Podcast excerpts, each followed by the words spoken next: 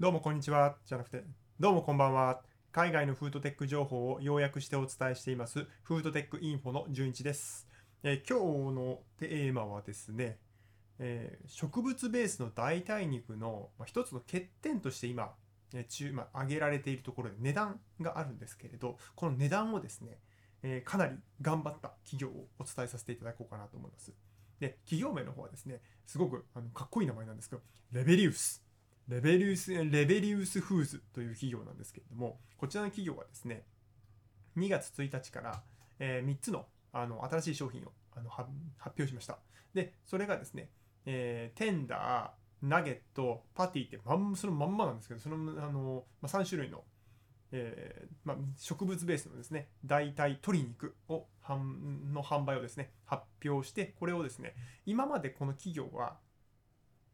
あの B2B、あのー一般のお客様を相手にせずにですね、えー学校とかカフェテリアとかあとはホテルとかにこの商品をおろもと商品をそれで卸してたんですけれどこの3つの商品ナゲットパティテンダーをですね、えー販売するにあたって小売業に対してですねこの、えー商品を卸すということであのちょっと方向性を変えてきたんです。でこの全体のなんで今日の流れなんですけれどもまあ、その、えっと、レベリウスフーズというかっこいい名前のあの食品企業のその、えっと、3つの製品をですね、軽くさらっとお伝えさせていただいて、なんでわざわざその業態を変え、業態というか、えっと、ビジネスする相手を変えたのか、売る相手を変えたのかっていうことと、このレベリレベリウスフーズが作っている、えー植物ベースの代替肉が、代替鶏肉がですね、あの他のいわゆる他の企業が作ってる植物ベースの代替鶏肉とあのどこでどこの部分が一番有利なのかっていうこととですねこの企業の成り立ちというかこの企業の、ね、CEO、まあ、創設者の方がですねあのこの企業の、まあ、一番、まあ、中核というかあこのなるほどこの人だからこういう企業を作ったのねっていうようなですねあの確信にちょっとあのこの企業レベリウスフーズがどうして他の企業とちょっと違うのかっていう内容をお伝えさせていただいて最後まとめさせていただこうと思います。で、えー、と早速その、えーレベレベリウスフーズがですね作ってるナゲットとパティとテンダーなんですけれどこれをですね、えー小売業に進出するということで発表があってその進出した理由がですねもともとその B2B 学校や病院やカフェテリアに販売していたのがこのコロナの影響で、うんあのまあ、学校は休みになるし飲食店は営業あの営業が不安定だしっていうので需要が減ったんですね。で結果としてその、まあ、B2B なんでその企業側もですねしばらくいらないっていうふうになるともう売ろうにも売れないっていう現状現象が起き起きたんです。起きてるんです現状。それで、まあ、対策に迫られたと。でその結果ですね本来は今まで相手にしてこなかった小売業一般のお客さんに売っているスーパーマーケットとかにですねあの扱ってる製品を卸すようになったんです。でそのタイミングでそのナゲットとパティとテンダーをですねあの一般ののスーパーマーケットとかに並べるということでもう今週中これ2月1日にあの発表があったんですけれども多分今頃並んでるんじゃないかなと思うんですけどあの3つのこの商品がですねオレゴン州とワシントン州とかの、えーっと一部の食料雑貨店ですですね販売されるっていうことになってます。でそれはまあいいとしてまあ、肝心なところはここなんですけど、えっとその植物ベースの代替肉の欠点はですね値段なんですよ。高い。すごい高い。もう一回今回あいい機会だと思ってですねあの 100g 単位で値段出してみたんですね。結果ですねめっちゃ高いですよ。びっくりしました。そんな高いんかいと思ってですね。例えば、えー植物ベースの代替肉で有名なインポッシブルバーガーあいやインポッシブルフーズが作ってるですね。インポッシブルインポッシブルバーガーなんですけれどまあはっきり言っちゃうとそのミンチですよ。植物ベースの代替ミンチなんですけれどこれがですね1パック 340g だから 340g ってハンバーガーって結構食べ応えがありますよね。それが4つだ4食分。で49ドル99セントなんですよ。んなんでそこのあの1セントは抜けてるのかすごい疑問なんですけど。大結構海外だとこういうよくわからないこの値段設定。この1セント分は一体どこに行くの？っていうすごい。なんでそこの49.949ドル99セントにする必要があるのかなって。50ドルだと何がどう変わるんだろうってすごく疑問なんですけどなんかこういう値段設定海外多いんですよね。まあ、50ドルだともうちょっとなんか高く思えるんかなとかその値段のね値段のマジックで、まあ、それはいいとして。でこれをですねちょっと日本円で計算してみました。するとですねこの、えー、1パックあたり 340g が4パックついてるんで、トータルで 1.3kg になるんですよ。で、1.3kg をですね、5000円で買うんですね。で、1.3kg 5000円買って、まず 1.3kg の肉を、あの、ハンバーグをまず買うことがほとんどないと思うんですけど、普通の人は。なので、ちょっと 100g に直しました。すると 100g あたりですね、なんと384円でひき肉なんですよ。100g384 円って超高級やんみたいな。で、えー、と日本はですね、日本の、あのまあ、相場でいくとですね、日本のあの国内、国内、え、ー、と、国内の、えー、と牛肉のひき肉だとですね、100g あたりがあの大体200円ぐらいですね。もももちろんピンピン切りなんですけど、上下があるんで、ただそれでもですね、100g あたり384円のひき肉はなかなか売ってない。すごい高い。ということで、その値段の問題が非常にあって、まあ、あの、持続可能性が高いというのは分かったよと。で、えー、環境劣悪な家畜をですね、あの、まあ、屠殺して、そこの肉を、その肉をですね、食べるのはちょっとど、ちょっとっていうこともあって、最近はこの植物ベースの代替肉に関して、あのまあ、健康に気を使い使いつつ、かつ、えー、持続可能性に配慮した食品を買おうということで、その植植物ベースの代替肉が流行ってるんですけれども、にしても高いよねっていうのが今の問題というかネックになってます。で、この値段をですね、このレベリ Rebellyous Foods はかなり有利に立ってます。まあ、もちろんこの Rebellyous Foods が作ってるのは植物ベースの代替肉なんですけど、どっちかっていうとその鶏肉、チキンの方ですね。 Impossible Burger とか Beyond Burger、 Beyond Meat みたいにですね、えー、牛肉ではないので、一概にはあの比較できないので、別の企業をまた比較として持ってきました。で、その、レベリウスフーズがですね、レベリウスフーズのその小売規模価格がですね、5ドル99セントなんですよ。また99セントか言って思っちゃったんですけど、まあ、それはいいとして、えー、5ドル99セントで、それぞれの量はですね、ナゲットが 238g、で、テンダーが 221g、で、パティが 241g、まあ大体200、200g ちょっと。さあ、3種類とも 200g ちょっとで、全部5ドル99セント。だから600円ぐらいかな。これに多分消費税がかかる。この金額は消費税かかってんのかなーっていうのはちょっとわかわかりませんが、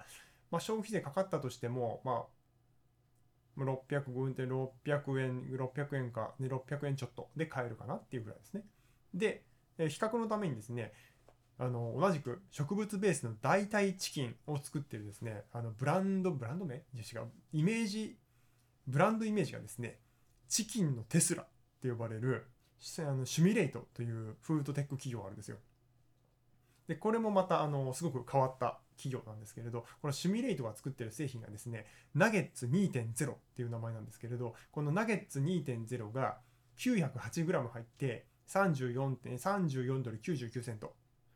で、あのまた 100g 単位に演算をしたんですけれど、するとですね、そのシミュレイトが作ってるナゲッツ2.0は 100g あたり約3.8ドル。3.8ドル、シミュレイトの方が。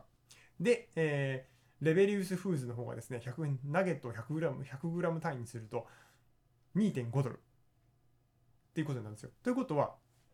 レベレベリウスフーズはですね、あの 100g あたり1.3ドルほど安くなる。ということで、同じその鶏肉、植物ベースの代替鶏肉を作ってる企業でも、あの、1.3ドル違う。1.3ドルって130円ですからね。でかいなと思って。じゃあ、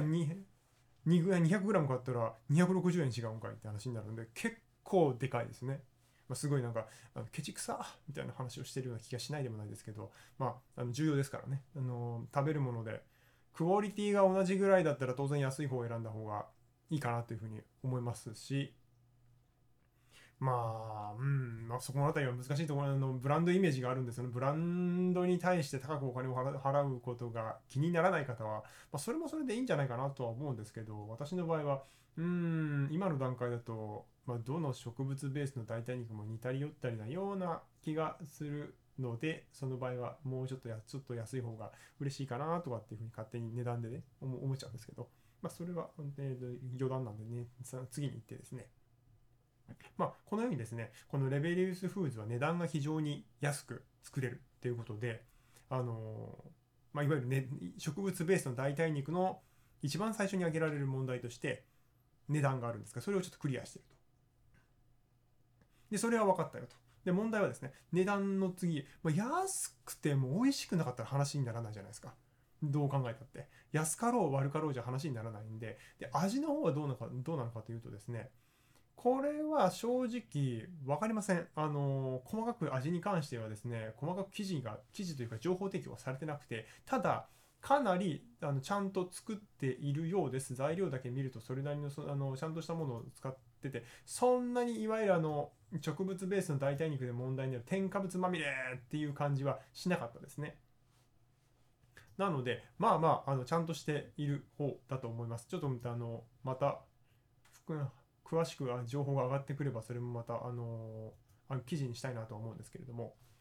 で、えーと、この企業のですね創設者の方がクリスティ・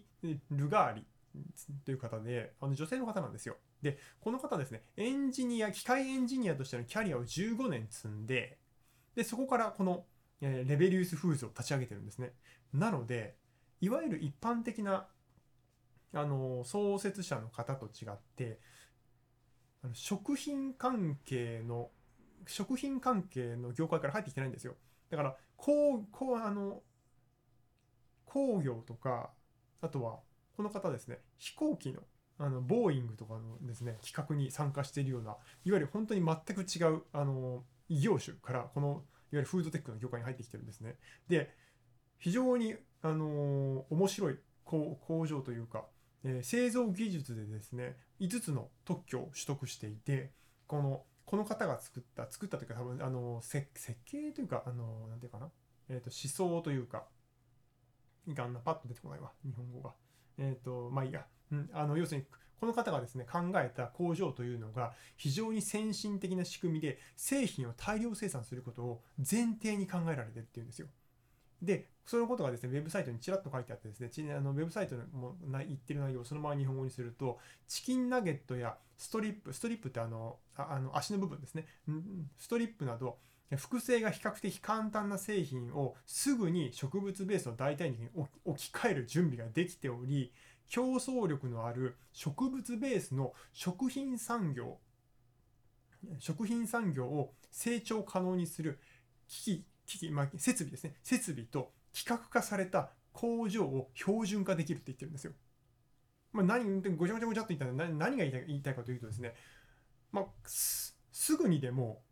あの鶏肉とか、まあ、チキンナゲットとか簡単なせあの鶏肉の製品だったら植物ベースの代替肉に切り替えれるっていうんですねパッとあっという間に。でしかもここのこのレベリウスフーズは製品を作るんじゃなくて工場そのものすらもまあよそに提供できるよって言ってるんですよ。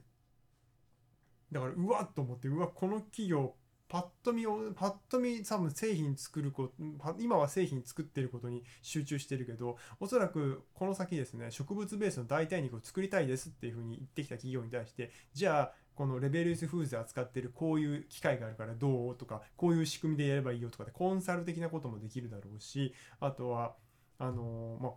機械機械の販売もできるんじゃないかなっていうふうに思えてくるんですよこういうこと書いてるってことは。でさらにですねもうすでにあの大学と研究開発を提携していて、えー、テスト用の施設をが計画されていてあとシアトルにはですね再設計された再設計と最適化された機器をセットした独自の食品製造方法を大規模に実装した生産設備が整っているそうです。なので最初はですね、最初、まだこの企業ですね、そんな大きな、あの大きな額の資金調達をしてないんですよ。ってことは、手持ちにそんなお金がないにもかかわらず、まあ、ひょっとしたらこの人がもともと持ってたのかもしれないけど、しょっぱなは、あの、普通は生産設備を作る、作るために結構な額を、例えば日本円で言うと10億円とか、えっとドルにすると1000億、1000億ドルかな？とかをですね、調達しないと工場とかって普通は大規模に作れないんですけど、この企業も作ってるんですよね。だからそこがすごいなっていうところがあって、もうすでに大量生産することは大前提にあるんですよ。普通はある程度研究を重ねていって、よし、こんでその製品をですね、テスト販売して、よし、これで市場に出せるねってやってから、じゃあ大量生産するので皆さん私に融資してくださいねって言って、そのパフォーマンスをしてお金を集めてくるんですけど、この企業はですね、資金調達1回しただけなんです1回しただけなんですよでその時もですねそんな大きな額じゃなくて600万ドルだから日本円にすると6億円ぐらいで、まあ、6億円ってでかいんだけどすごいでかい額だなとは思うんですけど工場を建てるとかっていう風になってくるとあんまりそんな大きい大きい工場は建てられないかなっていうようなぐらいの額なんですよ。で、それ以外にはその事業を回さなくちゃいけないんで、運営費とラランニングコストと、あと、新しく工場を建てるっていうので、6億円っていうと、うん、ちょっとそんな大きな工場建てられるんだろうなって思うんですけど、このあのレベリウスフーズはですね、あっという間に大量生産をすることが可能になった企業になります。で、えーメディア、海外のメディアでザ・スプーンっていうメディアがあるんですけど、そこですとあの生産量を増やしていて、来月から製品を4万ポンド、約 18, 18トン、18トンをですね、1ヶ月、あの月ごとにあの生産するっていうふうにコメントをしているそうです。だから、あっという間にですね、あの今まではその B2B だったのが、えー、これからですね、まあ、B まあ、B2B であることに変わりはないんですけれども、その元今までのその学校とかあの病院とかじゃなくて小売業に対してですね大量に製品をドカーッと下ろすっていうことがあのできるようになるということなんですよ。で最後話をまとめさせていただくと今回のこの、えー、レベリウスフーズはですね新しく3つのあの製品をあの開発開発じゃない発表しましたということでそのあの卸す先をですね今までの病院とかあとは学校とかじゃなくて小売業に対して卸していきますっていうこととあの販売する相手をですねあの今度は B2B だけれどもちょっとあの小売業側に切り替えましたってその理由がコロナの大あの大大流行で学校とかはですね閉鎖になったからっていうふうに言われています。でレベリウスフーズのその、ね、商品ですね商品の特徴は製品はそこそこ質はいいんだけれども何よりも安い安くてしかもそれが大量に作れるっていうのが売りですね。で、えー、創設者の方がエンジニアとしてのあのキャリアがすごく長くて非常に独自の、あのー、先進的な合理的な製品のですね大量生産の仕組みをあの社内で築いているようです。多分この辺りは多分社外費でなかなか表に出てこないかなとは思うんですけれども。ということで、今回はですね、植物ベースの代替肉、代替鶏肉を作る企業のレベリウスフーズに関して音声を収録させさせていただきました。ちょっとですね、あの、真新しいものはないんですけれども、この、こういう企業、いわゆるあるそこそこのものを大量に作れる製品を均一化して大量に作れるっていう仕組みはですねものすごく技術がいるんですよだからそういう意味ではこういう企業が出てきたってことは今までみたいなですねあの研究に研究を重ねてすごくいいものを作りましたはいこれは絶対に市場にあの高く売れますっていうんじゃなくていやそこそこのものを大量生産するっていう次の次の段階に入ってきたってことになるんですよ。ということで、えっと、今回の音声は以上となりますのであのどうもお時間ありがとうございました。失礼いたします。